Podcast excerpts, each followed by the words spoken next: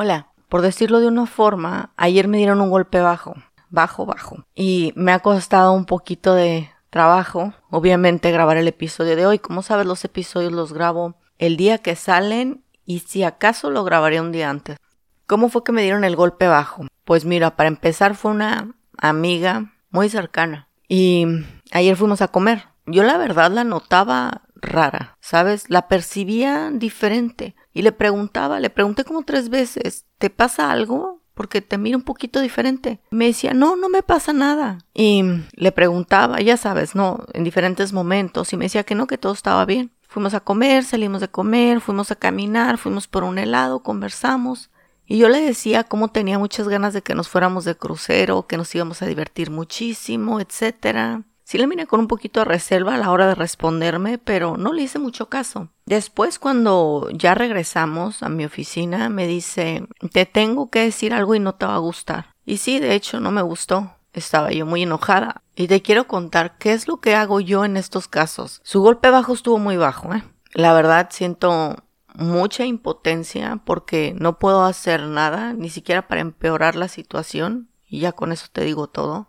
No puedo hacer absolutamente nada. Soy un espectador de la situación. Y he encontrado que en momentos me cuesta mucho estar como calmada porque siento coraje y siento incomodidad y siento decepción, pero más que todo impotencia. Solamente cuando va transcurriendo el tiempo, esas cosas duras dejan de ser tan ásperas y si peleaste la batalla del lado correcto, y con esto quiero decir cuando piensas correctamente, cuando dejas esa relación tóxica o esa interacción tóxica o a veces esa, esa crueldad o esa maldad de las gentes en su forma de actuar, cuando dejas eso de lado, las cosas que te suceden te ayudan a, a mejorar.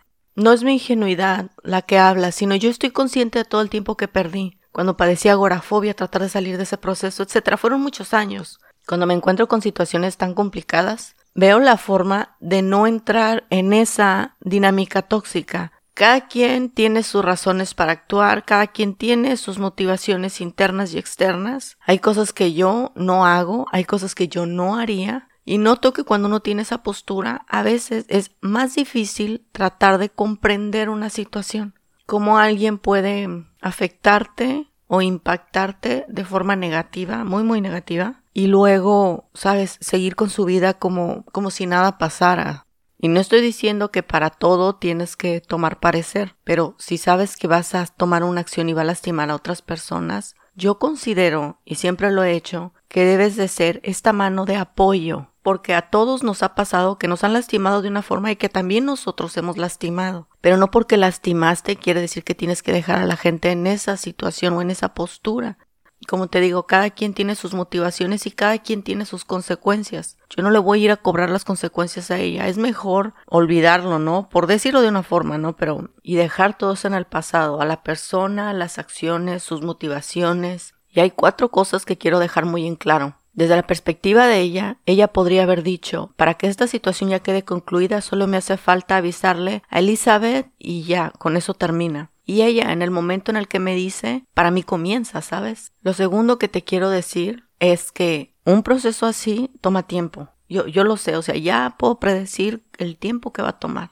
Y ciertas cosas que me ayudan, porque siento demasiada impotencia, no tienes idea, creo que nunca me había sentido tan impotente con algo. Lo que noto que es una diferencia tremenda es, número uno, ya lo habíamos hablado en el episodio de la rutina, cuando tienes ya tus procesos y tus sistemas automáticos, no pones tanto esfuerzo para salir adelante cada día, ni para estructurar cada día. Simplemente las cosas van sucediendo y van avanzando cuando necesitas estar en automático, cuando no puedes pelear por cada día para construir algo. La rutina es una bendición. Lo segundo, habíamos hablado también de que uno necesita un sistema de apoyo. Puede ser tu comunidad, tu familia, la iglesia, etc. Yo noto que sí, mi sistema de apoyo es una parte de mi familia, pero también ser voluntaria en la iglesia, sabes, es otro mundo. Yo, yo no crecí yendo a la iglesia ni nada por el estilo. Para mí es otro ambiente. Eso me ayuda mucho porque me saca de lo habitual. Y por último, no me refiero a tu diálogo interior como incrementar la paciencia y todo eso, no me refiero a pelear por las cosas que te gustan. Yo me pongo a pensar en estos momentos de tanta impotencia y coraje y decepción e incomodidad,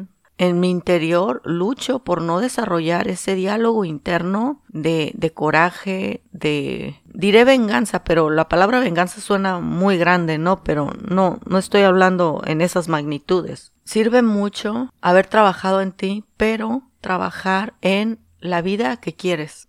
Sabes, luchar por las cosas que te llenan, te satisfacen, te traen esperanza, son más grandes que tú, tienen que ver contigo, solamente contigo. Eso es un consuelo y es un gran apoyo y es un gran soporte. Porque es, sí, toda esta situación está muy difícil, me abruma, pero yo necesito trabajar, tengo la rutina que me sigue llevando, tengo este otro ambiente que es diferente al mío, es muy diferente al mío, donde yo soy como un empleado, ¿sabes? Yo hago lo que me dicen que haga, yo no tomo decisiones ahí, entonces ahí puedo descansar también. Yo sigo trabajando por las cosas que quiero. No lo hice en un momento y ya no lo hice ahorita, no. Ese es un presente, e, eso ha sido constante. Y esas transformaciones y esos cambios que he amarrado a mi vida, que he defendido, a veces cuando no tengo ni ganas, son los que en este momento vienen a ser un apoyo y un soporte. No estoy diciendo voy a salirme de compras para olvidarme de todo, no. Quisiera, pero ya sé que eso no me va a traer paz ni nada. Voy a tener caminando la situación en la mente. Eh, ¿Sabes qué? Me voy a quedar aquí, voy a trabajar, voy a regrabar el episodio, lo voy a subir. Estoy ahorita pintando la, la oficina. Ya tenía mucho tiempo que la quería pintar, pero eh, me di, ayer te digo que estaba yo tan alterada que mejor dije ya, ya la voy a pintar ahorita. Y sí, ese ejercicio físico sí me ayudó. Entonces ahorita tengo que terminar de pintar la oficina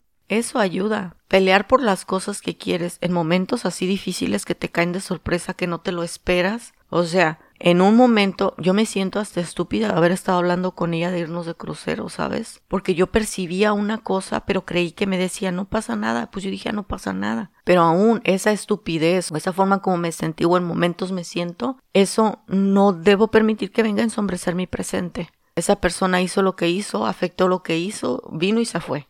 Si estás atravesando por un momento difícil, sé fuerte en defender el presente, por las cosas en las que estás interesada, por las cosas que te llaman la atención, por las cosas que te llenan, te satisfacen y te traen esperanza en el futuro. Entonces es muy importante cuidar nuestros pensamientos. Hay que pensar correctamente, aunque no tengamos ganas, no nos guste, nos sintamos impotentes, molestos, decepcionados y hasta con estas ganas de escarmentar. No podemos hacer eso porque nosotros no somos esa clase de personas. Nosotros somos la clase de personas que salen adelante sin importar qué. Feliz fin de semana, porque de verdad voy a luchar por tener un feliz fin de semana y nos vemos la próxima.